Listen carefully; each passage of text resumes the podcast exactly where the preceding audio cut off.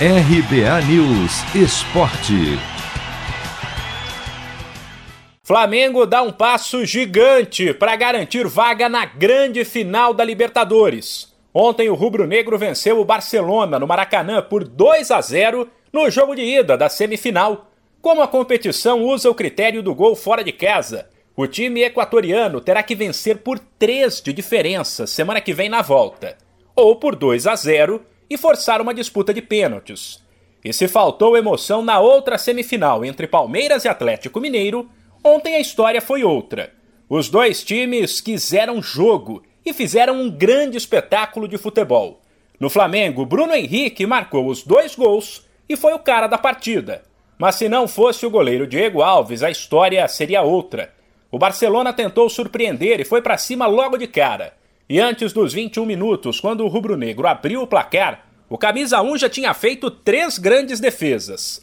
No fim do primeiro tempo, o Barcelona perdeu Molina expulso.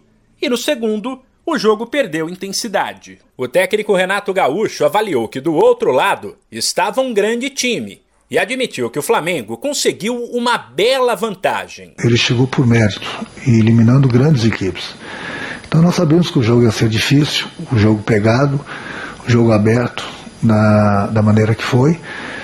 Eles tiveram algumas oportunidades no início do jogo, nós também tivemos, conseguimos fazer os dois gols no primeiro tempo, mesmo com um homem a menos, é, eles souberam sofrer a pressão no segundo tempo, a gente tentou de todas as formas procurar fazer mais um gol, tivemos as oportunidades, mas infelizmente não conseguimos. Mas está de bom tamanho. 2 a 0 é uma vantagem muito grande. Até porque, para quem não sabe, que existe gol qualificado na Libertadores. Já o atacante Bruno Henrique avisou que o jogo de volta no Equador será complicado. Eu joguei em 2017 lá com o Santos, né? A gente patou em 1 a 1 E sei que jogar lá é muito difícil. O Renato também jogou lá e sabe a dificuldade de jogar lá. E hoje a gente tem que saber que a gente veste a camisa do Flamengo.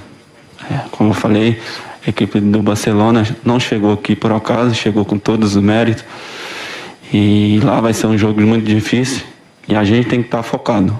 90 minutos para a gente sair de lá classificado. Antes do jogo de volta, o Flamengo tem compromisso domingo, fora de casa, contra o América, pelo Campeonato Brasileiro. De São Paulo, Humberto Ferretti.